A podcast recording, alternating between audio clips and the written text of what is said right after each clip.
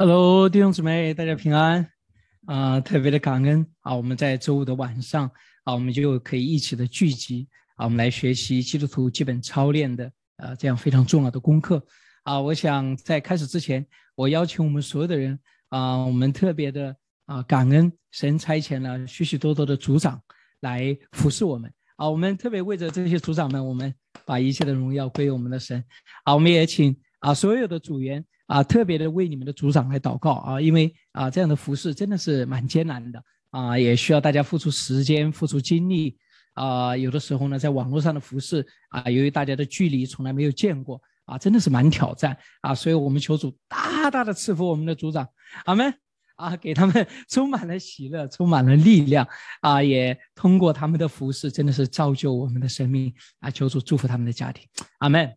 好的。那么今天呢，我们要开始来分享继续的第二讲基督徒基本操练的第二讲，啊，那么我们跟我们的那个课程啊，就是那个小文件，就是呃，我们稍微有点不同，我们把原来的第三讲呢，我们现在是改为第二讲，啊，把我们原来的第二讲呢是改为第三讲，啊，只有这一个变化啊，我们整个那个都是按照原来的那个教材里面所写的，但是我们今天呢是会把第三讲啊来先讲。主要的是因为我觉得这个逻辑顺序来说的话，我们先谈论啊这个圣经的这个啊性质，就是作为神救恩启示的圣经，然后再来谈论啊如何对圣经的默想啊，就是我觉得是更加的合适啊，所以我做了一个调整。好的，那我来共享一下比今天的 PPT，我们来看我们今天的内容。抱歉，我今天我的电脑有一点慢，你们看起来还好吗？啊，我卡吗？感觉，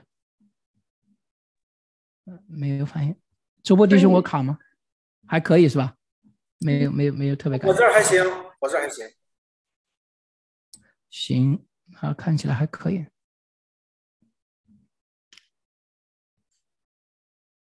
PPT 现在可以看得清楚，啊，好，行。呃，我们一起来读一下啊，我们的这一段的这个经文，《罗马书》第十五章第四节啊，我们大家一起来读。从前所写的圣经都是为教训我们写的，叫我们因圣经所生的忍耐与安慰，可以得着盼望。啊，这一段经文里面有几句非常啊重要的话，表明了圣经与我们每一个基督徒的关系。首先，第一个。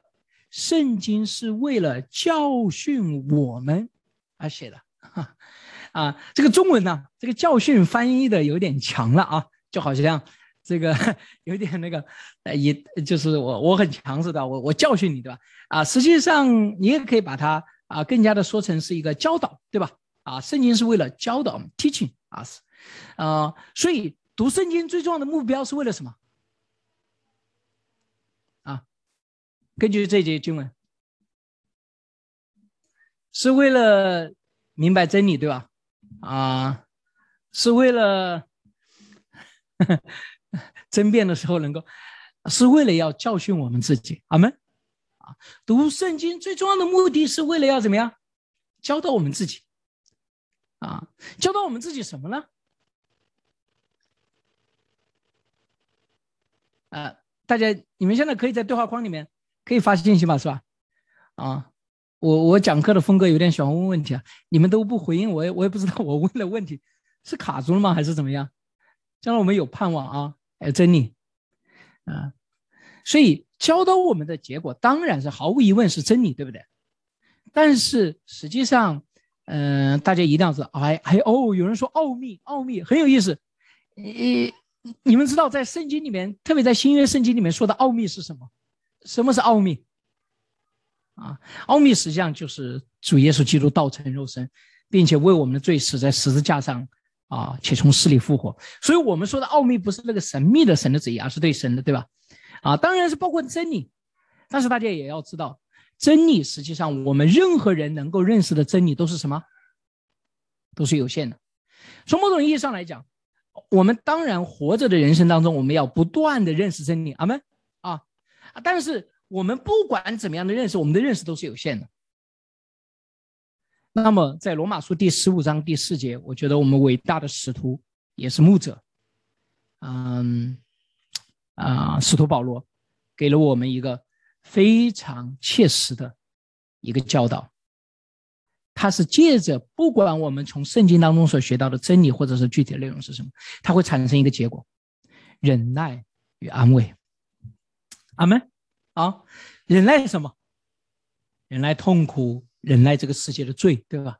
忍耐这个黑暗，忍耐我们自己的不完美，忍耐别人的不完美，得到什么？安慰。知道即使在这样的痛苦和堕落当中，我们得到安慰。什么？我们的心不被这个黑暗、堕落、破碎的世界，或者是我们怎么样拖到底下去？我们得到了一种安慰，可以得到什么盼望？所以这个圣经的教导，最后你会发现，当然包含真理。哎，等一下，我们今天的这个是不是人数到了五百人是上限了？这个号应该是新号，抱歉，我调整一下。我们的上限是一千人，这是新房间。是一千人吗？对，我刚才看到五百人，他就还可以进吗？还是说，哦，可以了哦，好的，可以。抱歉啊，哦，我我担心是这个没有那个，我想调整一下。OK，我们继续。所以圣经啊，这个呃那个阅读啊，对我们最大的益处是什么？啊，带来我们个体的这样的一种改变。啊，我们的人变成一种啊不同的人，啊，阅读圣经是为了使我们成为不同的人，阿门。啊，对自己说，呃，或者你旁边有人的话，对他说，阅读圣经是为了让你，或者是说没有人的话，就说阅读圣经是为了让我成为一个不同的人，成为一个不同的人。啊，更多的是什么？忍耐、安慰，还有盼望。有没有读圣经越读越焦虑的？嗯，可能也有啊。那么，如果是这样的话，那我们可能要反思，我们到底是怎么在读圣经啊？怎么在读圣经？圣经就是神的话语，只有不断汲取神的话语，灵性才得以成长。大家注意到，这里描述的是，只有不断的汲取神的话语，灵性才得以成长。嗯，大部分基督徒，呃，我们在没有信主之前。我们之所以可以走进教会，都是因为什么？其他的基督徒，对吧？啊，因为其他的基督徒给我们爱心，其他的基督徒给我们传福音，或者其他的基督徒威胁我们：你不信福音，你就要下地狱，或者类似于这样的。但不管怎么样，是因为啊人的。那么我们走进教会了以后，往往给我们最大的服饰的，还有连接的，也是什么？我很卡吗？卡不卡？有多少人觉得卡的？就不卡我我我我知道。不卡是吧？啊，那么可能是大家你们的那个那个网络的问题啊，网络的问题。嗯嗯，好的，我们继续啊。所以呃，我们在刚刚接触到圣经的时候，一个非常重要的一个途径就是通过人。所以很多的时候，我们实际上在教会里面，我们看到的就是比如说爱心呐，人的爱心，人的诚实。哦，让我们跌倒的也是什么人啊？然后我们跌倒的为什么？比如说，我们本来以为蛮有爱心的一个人，他说了一句什么非常没有爱心的话，或者我们本来以为非常温柔的一个人，有一次突然表现的非常强硬，或者我们本来觉得哇，他应当有智慧的一个人来面对这个事情，他应该看顾，结果发现他做事情非常的愚蠢。所以我们在教会里面遇到的最大的挑战也是什么？人。亲爱的弟兄姊妹们，我们这堂课是基督徒基本操练。我可以清楚的告诉大家，从这堂课以后，我想对大家说，你生命成长，或者说你生命的状态，应当仅仅基于上帝的话语。我不是说你不能够从人那里得到安慰，我也不是说我们对人的缺点和那个我们就没有感觉。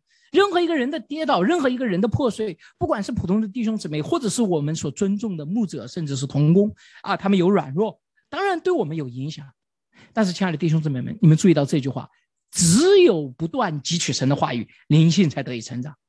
所以，如果在你的生命的成长过程当中，圣经对你生命的成长并没有那么强调的作用，有的人说啊，我每一次听到其实都听不太懂。啊，我每一次读经其实也没有感觉，但是我一到小组见到那些人，我就特别有感觉啊，这是一个非常常见的描述啊，所以我喜欢去小组，我觉得在那个里面生命成长。哈利路亚！如果这个小组通过他们的生命，通过他对你的爱心，帮助你更了解圣经，我哈利路亚！但是我也要提醒大家，如果你发现你的生命不需要圣经也能成长，我要问的是，这个生命到底是怎么在成长？你靠的是什么样的营养在成长？基督徒的生命应当是通过神的话语来得以成长。阿门。即使是某一些人的爱心，某一些人的智慧，那也是通过他的爱心和智慧帮助我们更加了解上帝的话语。阿门。所以我们可以测试一下，从一到十。你觉得圣经对于你成长的重要性？我在你的生命的成长过程当中，圣经占了多少？你所有生命的成长都是因为圣经，你可以打十。如果你的生命的成长有一些东西不是因为圣经，啊，哇，我们这里有很多啊，哈利路亚，啊啊，很多都是十啊，哈利路亚，哈利路亚，啊，可能有一些人啊比较低的，可能不太好意思或者怎么样，但不管怎么样。如果你发现你在那个比较 low end 啊，你发现你在你生命的过程当中，圣经的成长不是那么重要的话，那么当然有可能是啊，你自己还不知道圣经怎么解读，或者说等等种种原因。但是不论是什么原因，亲爱的弟兄姊妹们，我们应该努力的朝那个方向。阿门。这个东西啊，就好像，嗯嗯，这个能源一样的，我们这个。你知道烧这个烧柴火、烧木头也是烧，烧石油也是烧，烧汽油也是烧，啊，烧核能也是烧，这些东西都可以给你提供某种动力，啊，人的爱心可以给你动力，嗯嗯，祷告成就可以给你动力，啊，上帝做出一些非常让你惊讶的事情，啊，超自然的现象可以给你动力。啊，上帝的话语也可以给你动力。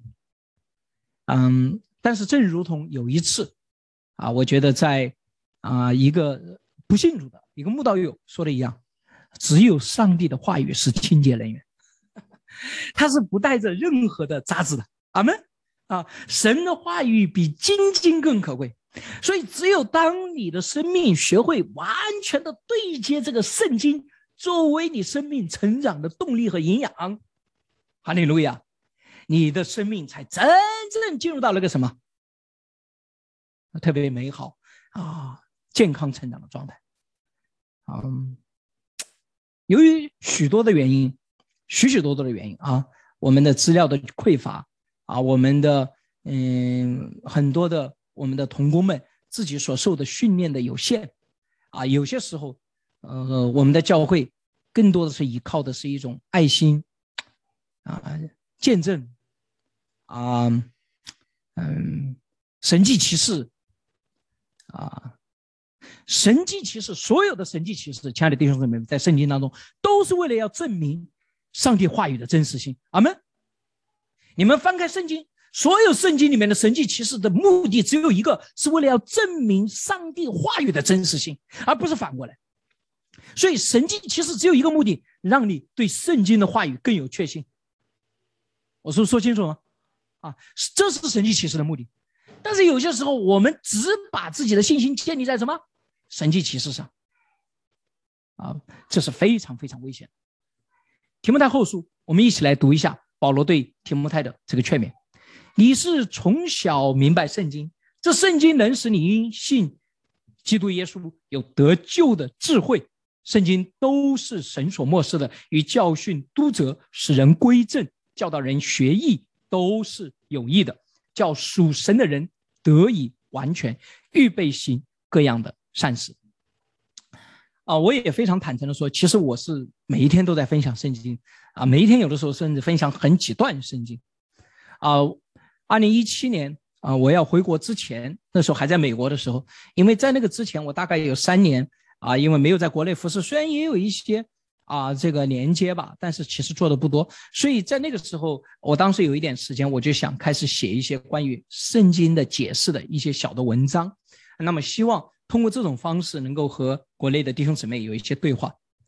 但是我很快的发现，嗯，很多弟兄姊妹实际上对于圣经的本身的了解，以及呃对于圣经的他的那个所要谈论的这个神学的这个兴趣。实际上是非常的有限，而我个人啊这一生的呼召啊，实际上就是啊聆听啊思考践行和传扬上帝的话语啊呃讲解圣经啊就是我生命的呼召啊也是啊因为啊这真的是啊对我们的生命啊最有意义的事情，正因为圣经对我们如此的重要，也是如此的基本。如果我们未能正确的解释圣经，就会给我们带来严重的属灵的危机。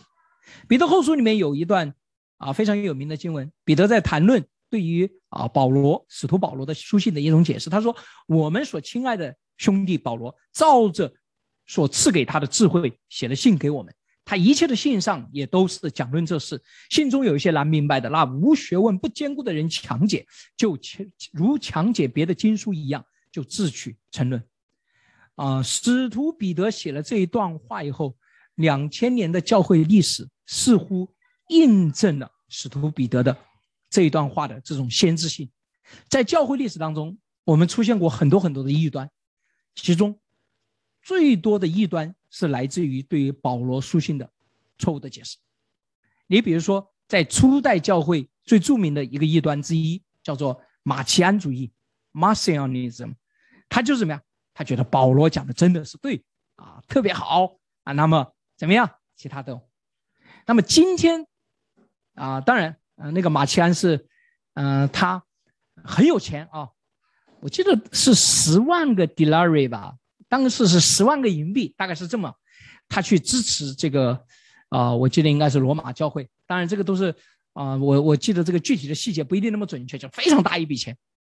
但是当他要求教会以保罗的书信为准，以保罗的书信甚至开始否定就业当中的一些教导，要求把那一部分从圣经当中拿去。大家要知道。在他的那个时代，圣经还不像我们今天的圣经是编辑成一本书。那个时候，上帝的工作在那个那个书卷还在形成的过程当中，所以他提出来的是一个，换句话说，更少有约束力的一种情况。但是你们知道当时的教会是怎么回应这个马其安吗？怎么回应他的十万个银币吗？他们把他和他的钱一同踢出了教会。哈利路亚，阿门。这就是我们教会的态度。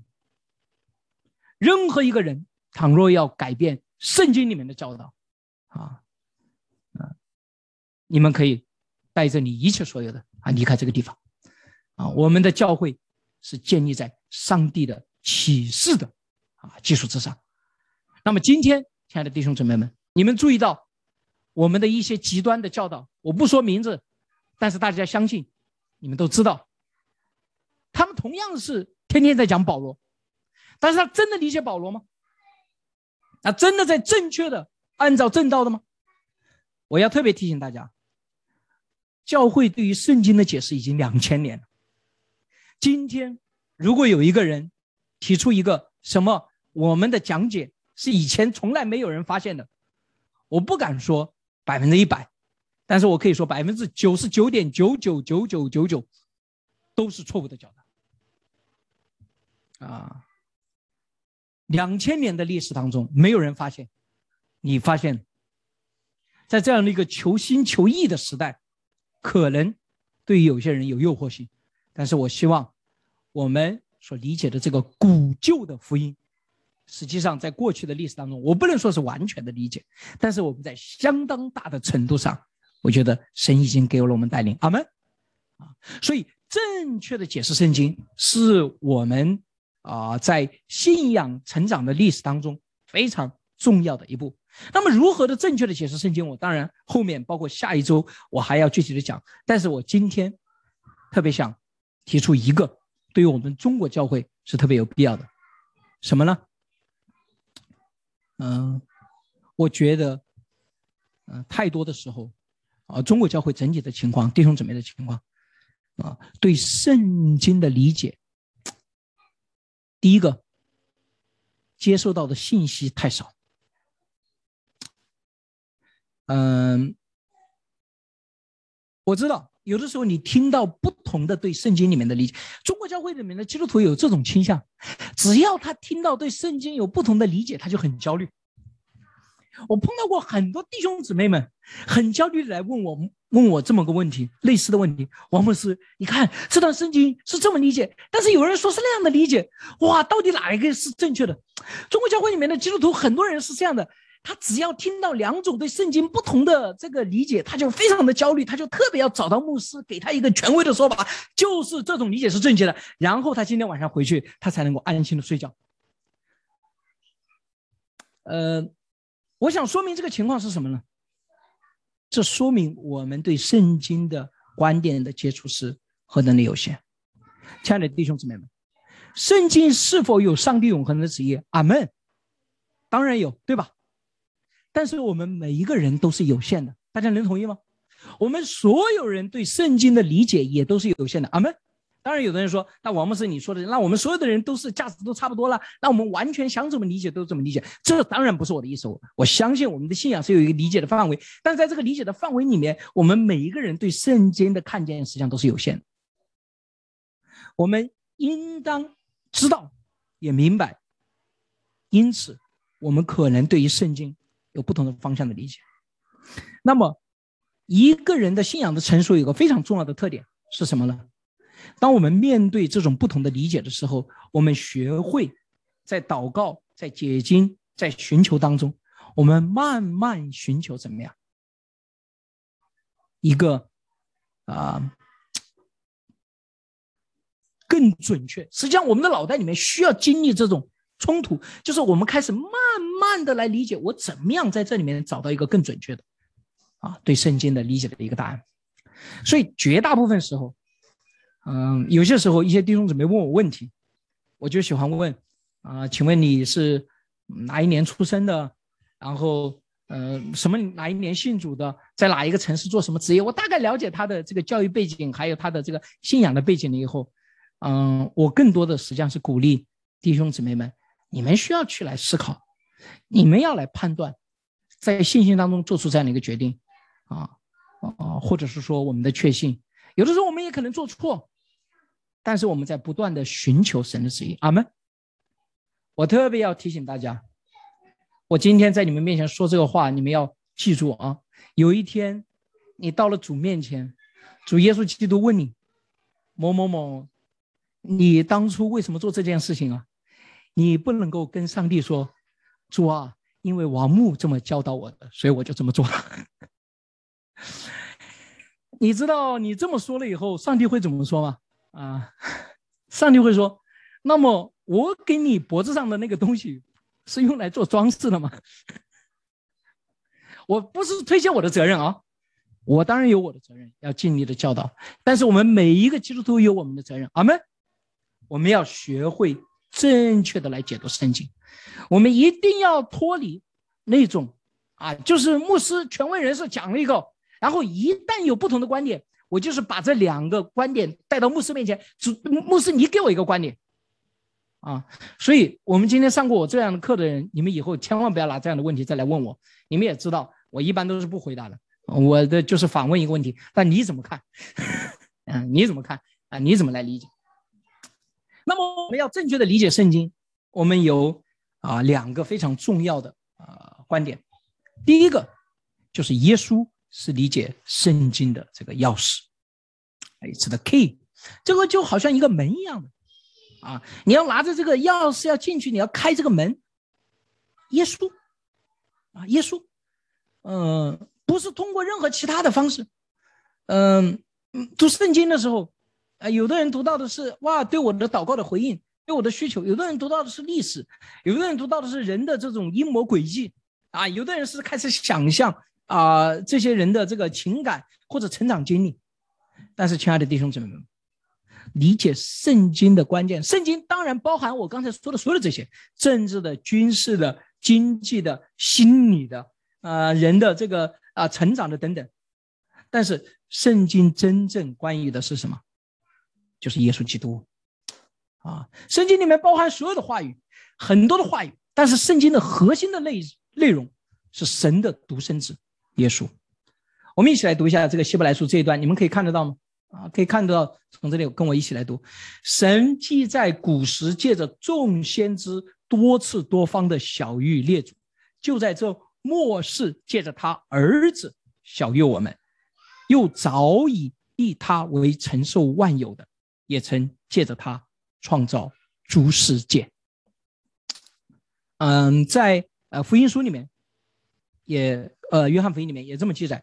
我们记载这一切事情，就是为了让你们知道耶稣是基督，是神的儿子，啊，所以耶稣是核心。我知道，我说圣经的核心内容就是耶稣基督，啊，大家都是阿门的。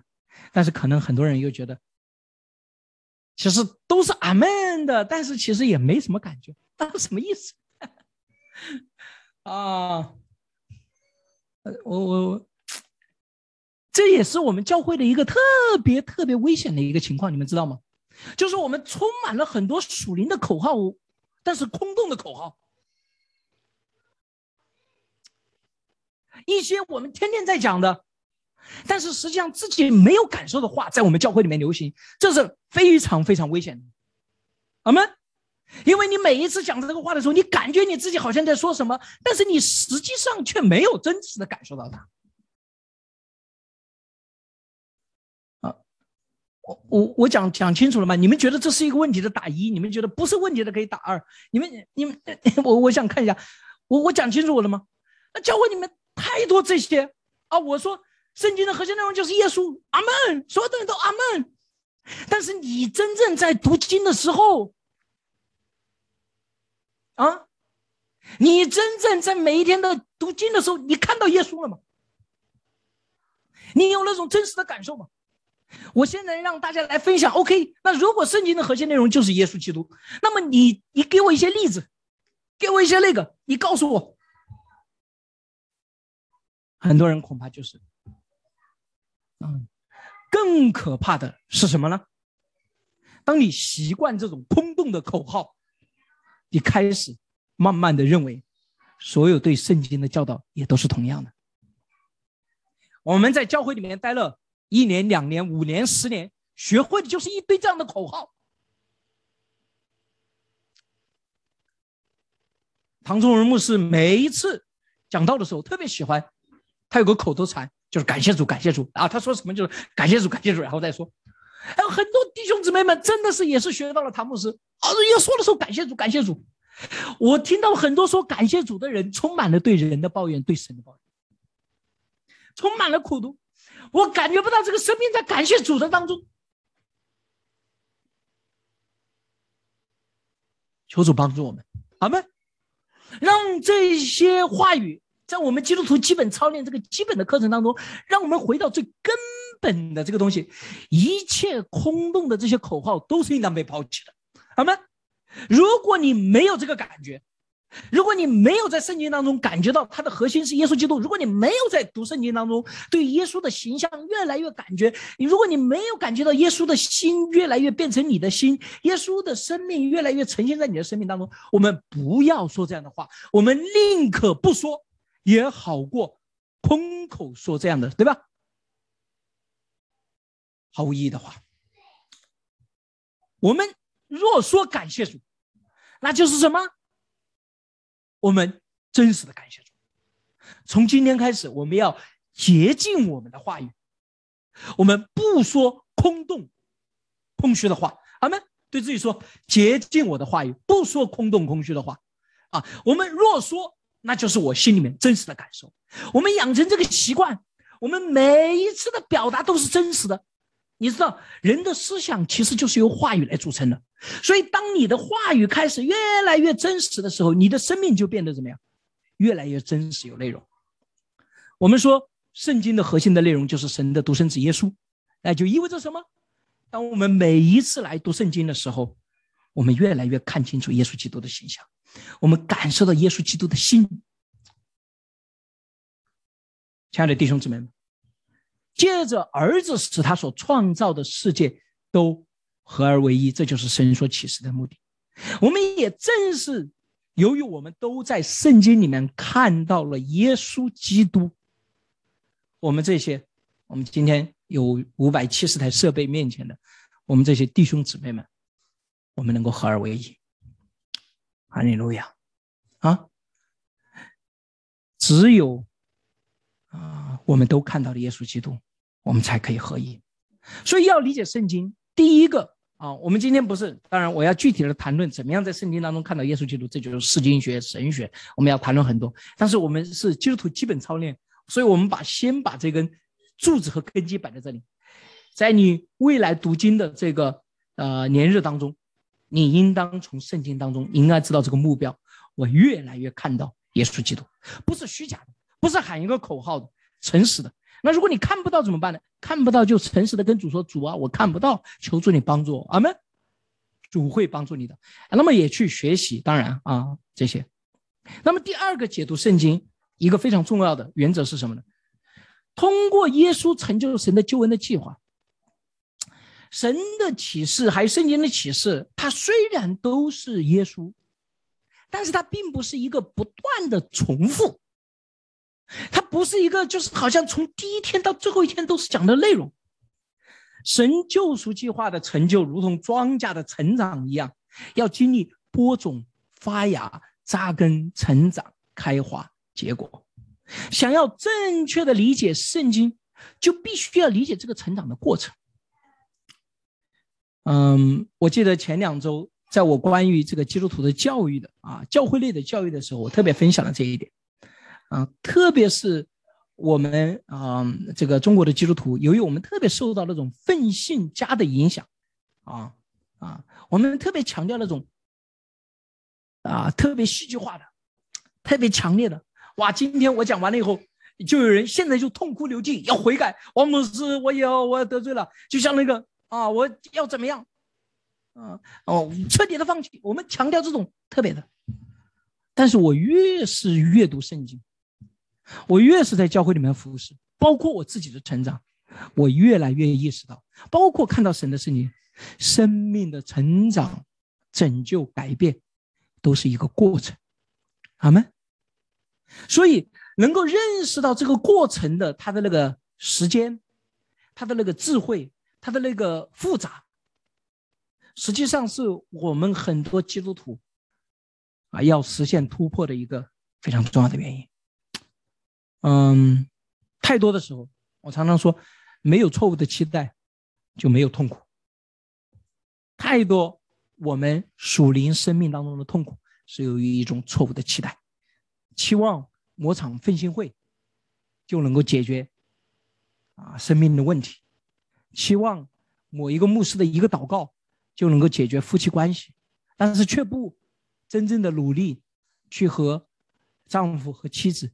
啊，真正的沟通，啊，啊，最近夫妻关系啊，仍然是最多的咨询的一个问题，啊，最近又是一位啊咨询跟我同样的咨询，说啊，跟丈夫结婚十七年了，没法沟通，该怎么办？然后我说，那你第一个建议你跟你的牧者啊去沟通啊，请你的牧者来协调你们两个人。第二个啊，建议你们去寻求这个专业的这个牧养的帮助。啊，就是婚姻辅导的帮助啊。顺便说一下，他是在河南省啊，所以跟我也很远，而且我也是第一次见。那么他又给了我一个非常典型的回答，嗯，所以我基本上给出这样的建议，就是第一个，他说我的牧者帮不了我；第二个，我要去找婚姻的辅导，我的老公不去也是没用。所以他等于说是把我给他的两个建议都哦否定了，对吧？那么他又问，那王牧师还有什么办法？你们有什么办法吗？我说，婚姻要想走下去，只有一条路，就是你们两个人必须要沟通、要交流、要理解、要服侍。如果你们两个人做不到，那就只能请第三者介入。但是第三者的介入，最后也只是帮助你们两个人能够做到。所以，通过什么第三者介入呢？或者通过你的牧者，或者通过专业的婚姻辅导。那么，即使是上帝介入，最后还是怎么样？啊，一起祷告，最后还是怎么样？还是让你们两个人能够沟通。阿门。它是一个独木桥，它没有其他的路。但是我们幻想的是什么呢？通过某种方式，突然对方变得像耶稣一样，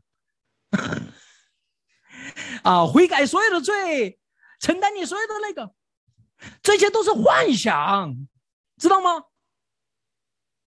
如果他要像耶稣，他早就像耶稣了。今天，当然我不是说不可以改变，但太多的时候我们忽略了这个过程，我们也忽略了我们自己应该承担的问题，啊，同时呢，啊，怎么办？啊，这个姊妹跟我讲了没几句话，她就开始把她的情绪发泄出来。我也你们也知道，我讲话也很直接。我说姊妹，我说实话，我觉得。呃，所有的生命都是需要，包括你自己。我说，你看，你尊重我，你要跟我来沟通。我今天才第一次跟你沟通，而且我也从来没有说过你要忍耐这种话。他他认为我就要强迫他忍耐。我说，我所有的只是给你建议，你现在就这样的情绪来跟我表达。我说，你觉得合适吗？我说，我不是要说明什么，我只是想说明的是，所以。你自己也必须要经历真正的悔改、更新和改变，你们的夫妻关系才可能有。我不是说你的丈夫没有责任，双方都有责任。阿门。太多的时候我们不想这些，我们就期望着今天晚上祷告，明天他就变，让他听听王牧师讲道，让他听听唐中荣牧师讲道，让他悔改。这些都是属灵的懒惰，魔鬼的谎言，对吧？啊，不是真正的圣经里面的教导，所以同样的，我们要认识圣经里面的这种啊更新和改变，我们必须要认识到这是一个神的救恩的计划。我们也要对圣经的解读，同样我们要通过这个来看待。那么，神的救恩的计划分成哪几部分呢？我们大致可以分成三个阶段。我们不是时代论，时代论叫做这个 dispensationalism。啊，它是美国的一种神学啊，就是呃，把这个世界分成几个阶段，所以我们千万不要把这几个阶段啊跟这个时代论混同在一起。我们有学过神学的人，我希望你不要这么误解我。我为什么这么解释呢？因为我所呃在的那个学校啊，百欧了，我的道学硕士和神学硕士过去是时代论的大本营啊，所以我担心有些人认为我是时代论啊。这这顺便说一下，这也不是我写的，这是这个金木写的这个原稿。所以，但是我们也可以把圣经。啊，分成几个阶段。那么第一个阶段是在伊甸园的启示，啊，起初神创造天地，又照着自己的形象造男造女，吩咐他们要遍满地面。我可以这么说：如果你不能够理解创世纪的第一章到第十一章，那你基本上不可能理解圣经。圣经的创世纪的第一章到第十一章告诉我们什么呢？世界是怎么来的？我们如何看待这个世界？人是怎么来的？我们如何看待人？人的问题是怎么来的？也就是人到底面对什么样的问题，以及神的解决方法到底是什么？所以这四个问题，到底这个世界我们如何看待？人如何看待？如何看待人的问题？如何看待人的救赎的方法？这四个问题你不搞清楚，啊，其实基本上不太可能理解圣经。啊，所以这个第一个阶段虽然非常短，啊，《创世纪》第一章到第十一章，啊，但是却是具有极其的、极其的啊深厚的啊这个神学，以及对我们的塑造我们的世界观极其有意义的。所以啊，如果你过去对这十一章经文没有太多的理解的，我是建议啊，那么现在就是拿起这十一章的经文啊，好好的阅读，那么也找一些相应的资料。啊，那么你至少首先得要知道这十一章里面到底讲了什么。第二个阶段，通过把迦南地啊分别为圣来启示神的计划，所以你会知道，嗯，我在讲生命记的时候也特别谈到了土地的神学 （land） 啊 theology of land，啊，这个，嗯，嗯，神与人。还有与神所赐给我们的土地这三者之间是一个三角关系，啊，神通过来祝福人，来人来管理这个地，那么人呢得到神的祝福呢，也给这个地带来祝福。那么人呢犯罪的时候，也给这个地带来咒诅。那么，嗯，当这个人犯特别犯罪的时候，神呢也这个地也受不了，就把人给吐出去。所以，啊，整个圣经的三个阶段，我们可以基本上可以看作，都是围绕着三块独特的地。第一阶段就是围绕着伊甸园。那么伊甸园，他们最后怎么样？失去了这块地，对吧？啊，他们被赶出了伊甸园，对吧？那么第二个阶段，在以色列的阶段，它围绕是哪个地呢？迦南美地，对吧？他们本来都是犯罪的，他们没有这块地，但是神要带领他们去到什么呀？这块地。那么第三个阶段到了耶稣基督是哪一块地呢？啊，大家都还跟着我吗？是不是我讲的有点太快了？什么地？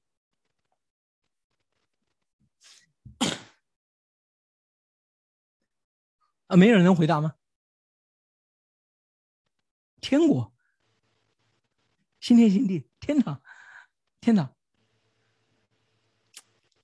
耶路撒冷，耶路撒冷。啊，哈利路亚！终于有人说出来了，因为全地都是我的，从耶路撒冷，呃，犹太全地，撒玛利亚，直到地极，做我的见证，阿门。啊，所以啊，嗯，当耶稣基督来到的时候，他的计划就不再是什么，不再仅仅是那个啊迦南的地，啊，变成了什么全地。所以第一块地伊甸园，我们本来在里面，却又怎么样失去了。第二块地，以色列人本来不在里面，神把他们带进去，但是他们又失去，但是神对他的应许没有断绝，所以他们又回去。所以两千年。这一个地的关系还没有解决，对吧？我们今天仍然在面对要解决这个问题。那么第三块地就是什么？神的儿女要走遍各城各县，走遍地级，到地级，到所有的人当中做耶稣基督的见证。阿门。所以在第二个阶段里面，上帝给我们展示了这个阶段里面啊，这一块地到底是啊如何的得到，他们如何的失去。神又如何的恢复？首先，第一个，在一个堕落的状态当中，在第一块地伊甸园的失去，是因为我们首先是在神创造的美好当中，但是第二块地怎么样呢？我们是被我们本来不在里面啊，我们被神应许要给。同样的，对我们今天所有的人来说也是一样，我们每一个人怎么样？我们要去的那块地，亲爱的弟兄姊妹们，以色列人有在天国写申请。神呐，求你把这个迦南美地赐给我们嘛！啊，这个跟今天的房地产开发商一样，写一个开发计划啊，迦南地开发计划递到上帝那里，然后上帝批了啊，给你个批复，所以就领啊没有了啊。我们每一个人的人生，我知道，可能我们现在也想了一些我们的开发计划，对吧？比如说在南京买两个房子啊，在北京。要怎么样？然后再什么？我我我要特别提醒大家，嗯，不管你的人生有个什么土地的开发计划，你最好确保你这个土地的开发计划是在那块应许之地上，要不然你开发的再好，最后都不是你的，也没用啊。对，应许之地，神给我们的每个人的之地，不是我们自己想象的，是什么？神给我们，阿门。我们罪人的所想象的那块地。不是神给我们的应许之地，我这辈子也没有想到我今天会住在这个城市里面，真的，啊，至少直到九个月之前我都无法想象。但是至少在今天，啊，这是神给我应许的地方。那么未来，到底神要带我们哪里去？神有他知道。所以对于上帝的百姓来说，你所要去的地方，不是你挑选的，是神为你所预备的。阿门。所以要对神所预备的这块地要有信心。当你有了神所预备的这块地了以后，这并不意味着神所应许给你的地方，你就可以轻轻松松的进去。以色列人进迦南还要怎么样？打败巨人。即使是神给你应许的地方，你也要打败什么？你生命当中的巨人。好吗？你要战胜你的怀疑和小信，如同那十三个探子。哦，不是不是十三个探子，怎么变成十三个探子？十二个探子，对吧？去了，那十个探子怎么样？一看到那个应许之地，说好是好，但是怎么样？难度太大啊！亲爱的弟兄姊妹们，任何有价值的事情都是有难度的啊！对自己说，对身边的人说，任何有价值的事情都是有难度的啊！呃，你们能同意吗？这个没有难度的事情怎么样？早就被人做了，还等到你，对吧？就跟路边的梨，那底下的梨，如果它有好吃的话，早就被人采光了，对吧？我们中国人从小就古就明白了这个道理。所以你要想去你那个应许之地，你必须要什么？征服了块地，征服你自己的怀疑和小心，你自己要变成一个不同的人，你要变成什么？加勒和约书亚。你才能够进去到那个应许之地，所以我们要看到神让我们，比如说神让我做牧羊，你们觉得牧羊容易吗？牧羊，如果你们谁说容易的，我请你来牧师的这个来待上一天，啊，听听那个啊，我可以告诉大家，牧羊啊，就是跟任何事情一样，你要说它的难度，说不尽。所以，亲爱的弟兄姊妹们，我们的人生态度是什么？不要说这个事情到底有多难，你只问两个问题：第一个，这件事情是不是神让你做的？第二个，如果是的话，我该怎么做？所以，第一个，你甭管他难还是不难，你的问题，第一个问题就是：这是不是神让我做的事情？阿门。这是不是神给我的男人？这个女人是不是神让给我的妻子？啊，顺便说一下，如果已经领了结婚证，你再问这个问题就是魔鬼的问题。啊，你们已经都在这个关系当中了，你还问这个问题，那是试探。你要对他说：“魔鬼撒旦，退我后面去吧。”那么，只要你的这个答案是肯定的，这是神让我。啊，顺便说一下，如果你不知道明天神带你去哪里去，我可以非常清楚的告诉你，你今天所处的位置就是神给你的位置。好吗？你今天是谁的妻子？谁的丈夫？谁的儿女？谁的弟兄姐妹？你今天在什么工作上，你就应当竭尽全力。好吗？啊，不，这是我们应当有的一个态度。再有，一旦你确定这就是神给你的，那你就只有一个问题，你不再是问神呐，这个难还是不难？你只有一个问题。神啊，我该怎么做才能成就这件事情？所以我的妻子，我只有一个问题：我该怎么做才能够和她沟通？我该怎么做才能够爱她？我该怎么做才能够真正的来服侍她？这是唯一的问题。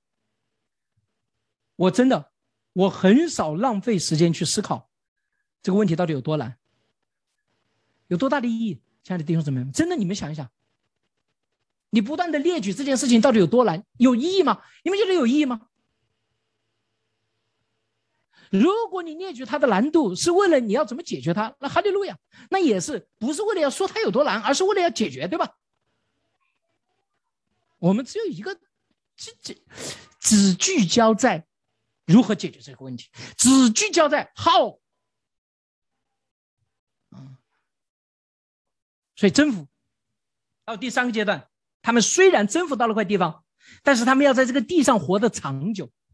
生命经里面不断的出发，你们要在那个应许之地上怎么样得以长久，得以长久，得以长久。你们需要怎么样保持那个和上帝的关系？你得到了那块应许之地，你真的成为牧师了，你真的娶到了这个女人，你真的有了孩子，你真的有了婚姻，对吧？马上我们正在计划。要做这个单身营，因为我觉得这个单身的问题太严重了，这个这个真的是实在不行了，把我都给逼得很焦虑了。这个我，所以我不得不要这个要搞单身的营，这个要帮弟兄姊妹要解决这个问题。但是亲爱的弟兄姊妹们，进入了婚姻，你的人生才开始啊！这个当然是很困难要解决的，但是你进去了以后才开始。你进去到这个婚姻了以后，你必须得有耶稣基督的样式。你才能够避免你的婚姻变成你们两个人的地狱，而变成两个人的真正的彼此的服侍的这样的生命的关系。所以进入到这个应许之地，并不是结束，而是更深的考验试探。如同《生命记》第八章、第九章里面说：“他那你们会骄傲，你们心高气傲，你们觉得都是自己，不要这么想啊。”那以色列人在这里面怎么样？丧失了这块土地，对吧？为什么？因为他们没有。当他们丧失被掳了以后，神也允许他们怎么样？还有更深的拯救。靠我们自己，我们没有办法完成。很多人呢，对自己特别有确信，嗯，觉得自己的能力，嗯。这个世界上，你们知道，有不少的好人，真的好人。但是我跟大家说，好人坏人都有自己的试探，你们同意吗？有的时候，好人面对的试探更难解决。正因为有些人比较好，他的心地也比较善良，他的动机也比较单纯，他的能力、他的自我修养也比较好，他做事情，所以怎么样，他一向都能做的比较成功。但是，亲爱的弟兄姊妹们，我可以告诉大家，在人性的这个问题上，不是你个好人能够解决的。阿门。人是有罪性的，你意识不到这个问题，你就意识不到耶稣基督对我们生命的重要性。你靠你的道德，你靠你的个人的修养，你靠你的诚意，我可以告诉你，魔鬼知道怎么试探你。魔鬼可以在最关键的时候，在你最意想不到的时候，一刀就把你干掉，让你在你最意想不到的时候爆发出了个脾气，一顿话，你所口里面所出的恶言，就把几年、几十年的关系都破坏掉。阿门。你若不能够意识到耶稣基督对你生命的意义，我们的生命是没有拯救的，是没有盼望的。所以，在第三个阶段里面，神给我们指出了唯一的盼望、应许和盼望，都是在耶稣基督里面的成就。耶稣基督里面的成就，耶稣基督给我们成就了什么？两个方面的应许：第一个，对违背应许之人的罪恶的饶恕，以及罪得赦免带来的什么圣灵的降临。顺便说一下，我知道我说这两一点，很多人觉得。哇，这跟我有什么关系？罪呀罪，特别是慕道友，或者是说，如果你是一个基督徒，你可能在教会里面听了这很多遍，你今天也能阿门。但是可能你对这一句话的理解跟我们前面说的一样，也只不过是一个属灵的口号，因为你没有意识到你的罪对你的影响到底有多深重，你也没有意识到啊，这个罪，哎，卡住了吗？我这边好像有点卡住了。没有没有啊，木卡住了吗？哪不卡？没有没有卡住啊。好，好，好，我看这个图像有点卡。好，哎，怎么我们的参会者一下子少这么多，变成三百多个？哎，怎么回事？很奇怪，参会者突然都往下掉了。对，嗯，我们继续啊，我们把它分到小组里面去了呀。不行，你看一下是不是有人点了分组开始了？有可能有联系人点了，有可能。我发现了，是有人有联系，把他把所有人等到小组里面去了。啊，对对对，我们把他那个关闭吧。我们等一下啊，我们等一下。并且所有人不要再动他了啊！我们请悟心来结束对，有人对有人点了，我没动，有人有人点了。我也动，可能是你联系误操作的。你现在结束吧，你现在好像不能结束吧？已经结束了，再有二十秒就退回来了。行行，没事。我们把它结束了以后，就那个悟心，你再再给他再分一下啊，再辛苦了。好的，好的，我们等一下啊，等一下。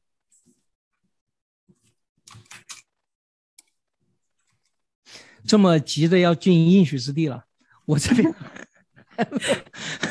还没有 喊要去，然后大家就都去。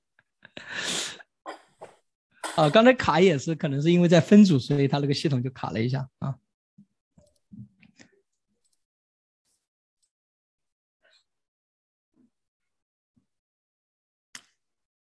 我们再再再稍微等一下，我这边看到还有三十七秒。悟性那边，你那边是已经结束了吗？对我这边已经结束了。OK，那可能这有点延迟啊。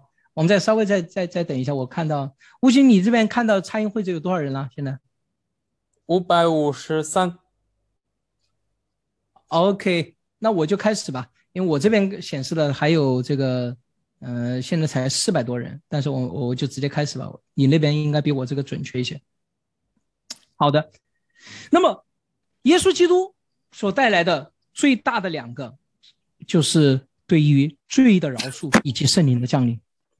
啊，顺便说一下，如果你不太理解这个呃创世纪第一章到第十一章里面所谈到的问题，那么我可以非常清楚的说，这两个东西对你来说没有太大的意义。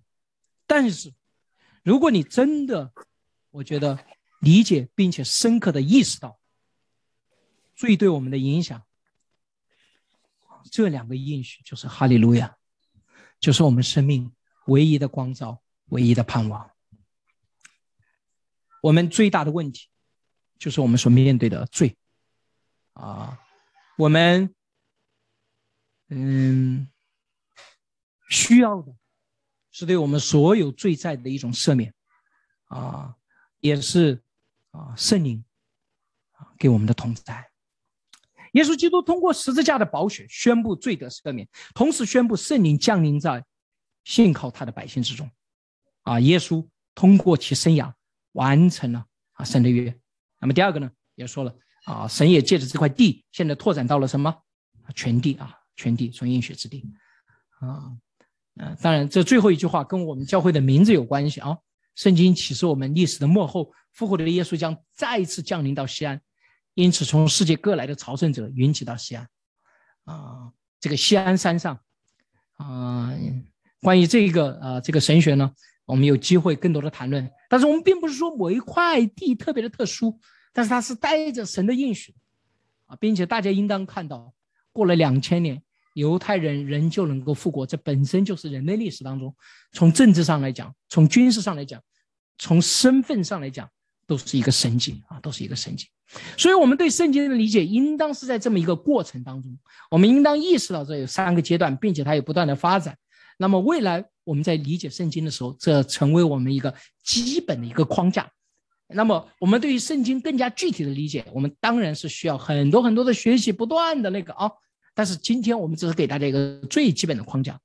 那么最后第三点，作为造就神之百姓的话语，我们要这样的来啊看待这个啊啊神的圣经以及这个圣经与我们之间的关系。圣经启示了神对末世奥秘的计划啊，其核心是通过耶稣基督造就普世神的子民啊。虽然圣经是针对个人，但是首先圣经是为了耶稣基督做见证，同时又是神向他百姓说的话。我们作为在基督里面的人，更确切的说，是作为应许之百姓当中的一员。这个是什么意思呢？也就是说，圣经是同时对我们每一个个人，也是对基督身体的建造。有些时候，由于我们的一种这个啊中国人的一些思想，我们过去在很多偶像崇拜的思想当中，或者人所创造的一些思想当中，我们有这样一种概念：我们认为我们在信仰的成长，就是我作为一个个体的成长，我和上帝的关系，我对神的理解。但是，亲爱的弟兄姊妹们，圣经给我们的教导的是，神是通过圣经建立什么？基督的身体。阿门。所以，圣经所带来的我的个体的成长的意义在于什么？我是在基督的身体里面一同的成长。我不知道我说清楚没有啊？所以，不是圣经对我们的建造，不仅仅是我们个人。更是这个群体，圣经应当对我们产生一种作用，这种作用是什么呢？使得不仅仅我个人和上帝的关系更加的亲密，而且怎么样，能够通过我怎么样，能够使得其他的人与上帝也更加的亲密。阿门。所以，圣经对我们的建造是一个基督的身体的这样的一个神是建造什么教会群体之神。嗯嗯，当你脱离了一个群体去思考很多问题的时候，啊，当然你的思维可以很活跃，你可以有很多的这种啊各种各样的奇思妙想。嗯，我在教会里面也看到了不少的一些肢体，他活在什么？他自己的世界里面，他活在。他和上帝的关系里面，嗯，当然哈利路亚这个也是非常好的啊。但是我可以非常清楚的告诉大家，如果你不能够理解你周围的弟兄姊妹，如果你的生命对于建造这个身体啊，你看不到神是如何使用，那么恐怕。我们还需要反省和思考。阿门。我们身边的弟兄姊妹，只要他是愿意相信耶稣基督的，只要他是愿意跟随主的，如同主所说的，不否定我的就是跟从我的。那么我们的生命的成长，应当帮助他们生命的成长。也只有这种群体性、这种委身性，才能够避免对于圣经过于主观。和片面的解释。嗯嗯，我说一些事情，我我希望大家正确的理解我啊，就是我我总是有一些说的有一些这个影响的一个这种事情的时候，我是就是想提醒大家，我不是否定，我有很多的朋友，他们都在做祷告殿和祷告山。啊，我觉得他们给了我很多的帮助。有非常多的痛见，但是我也看到了这种祷告殿、祷告山的施工，当他脱离了一个尾声的基督的身体的时候，他也可以变得非常的危险。我可以给大家一个简单的建议，特别是在你信仰初期的时候，你们知道，在一些修道院里面。你进入到修道院当中前三年，你是不能够独自默想，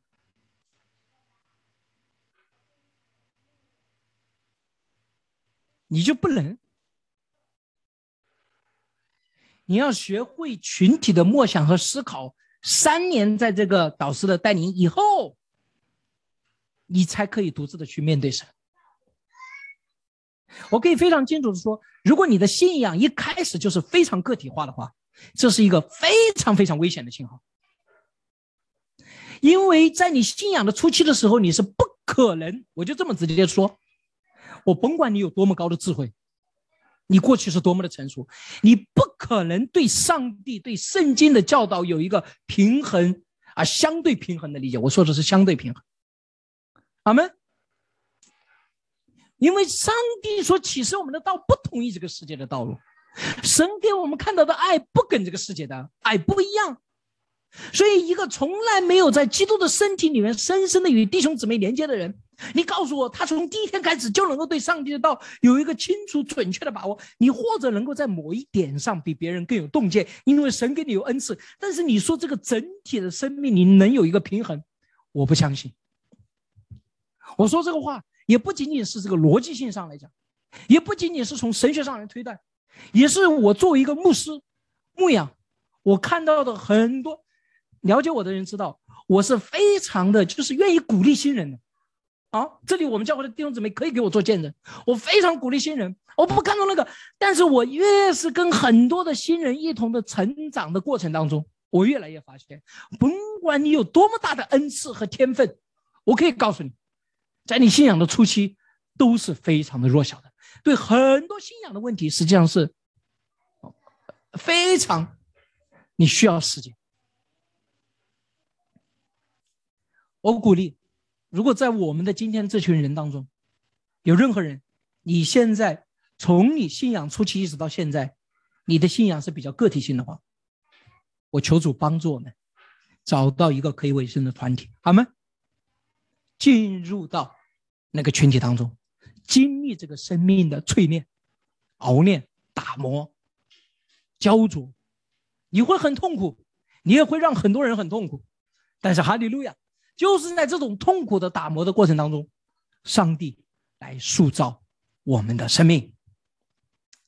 啊，这是我的看见，啊，这是我的看见。我希望不要对新的基督徒或者慕道友你们有太大的打击。我不是贬低你们。啊，个体就是一个人，啊，你需要进入到一个，特别是小组亲密的关系当中，最好你要有一些属灵的长辈来带领和牧养。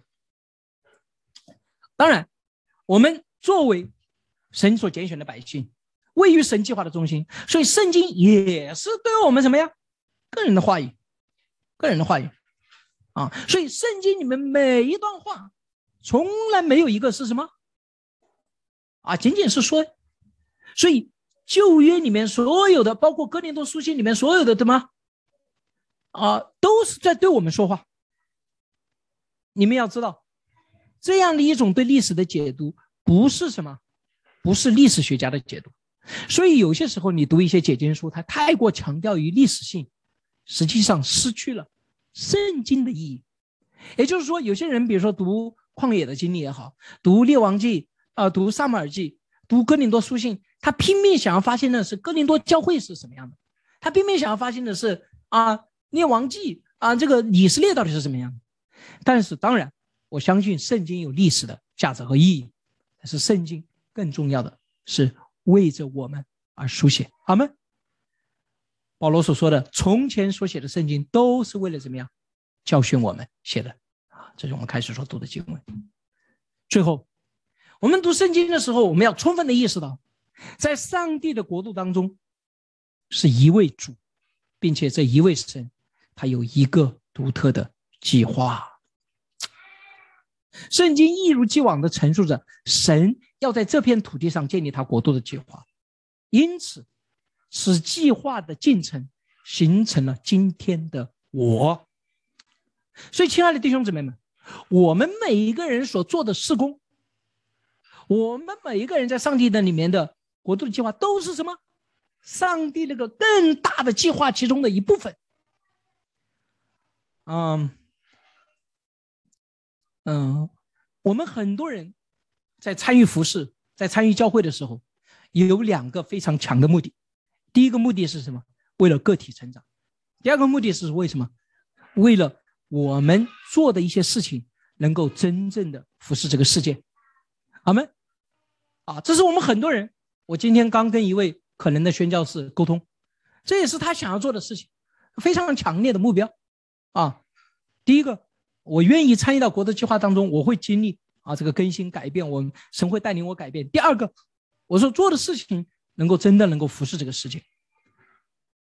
但是，亲爱的弟兄姊妹们，我也可以，我们现在这个是基督徒基本操练，有很多人可能我说的事情。你未来两年、三年，你才能够经历得到。我可以告诉大家，我看到了很多弟兄姊妹的服饰，我看到了很多人都是带着这种热情。第一个，我就是信主了，我感受到神的恩典，所以我愿意在基督里面成长，我愿意服侍。第二个，我愿意做一些事情服侍神的教会啊，我愿意能够很多带着这样的非常简单的目的、单纯的目的进去服侍的人，最后的结果。可能做的施工本身不一定，但是更比这个施工本身不一定有结果的是什么？很多人服侍服侍的就变得很空虚，变得没有动力。为什么呢？有的人就说：“我要再打鸡血，我要再奋进，我动力不足啊！再感受耶稣基督的恩典。”阿门。当然需要，但是我可以清楚的告诉大家，我觉得一个关键在于什么？我们从一开始进入到服饰的时候，我们没有看到我们所做的这个事情在上帝的国度里面的位置和意义。当然，这个不是强求大家。有的人说王木，我信主才两年，我怎么看得到这个？啊，我我认识的所有的人，我就认识五个基督徒，我怎么看到这个？我现在讨论的不是难易程度的问题，我不是说这件事情容易做还是不容易做，我是说这件事情的必要性的问题。你倘若要真的你的手中所做的工作能够有长期性，如同我今天跟那位知己所分享的，你必须要做的工作要有前赴后继，也就是说，你做的工作前面有人已经做了，你能够在他们的基础上建造，后面有人要跟着来，他能够继续推动下去，好吗？你的工作必须要的，你做，只有当你在放把你自己的生命放在这样的施工这样的过程当中，你才会怎么样？即使有一天你不做了，你也感受到你这个施工的意义。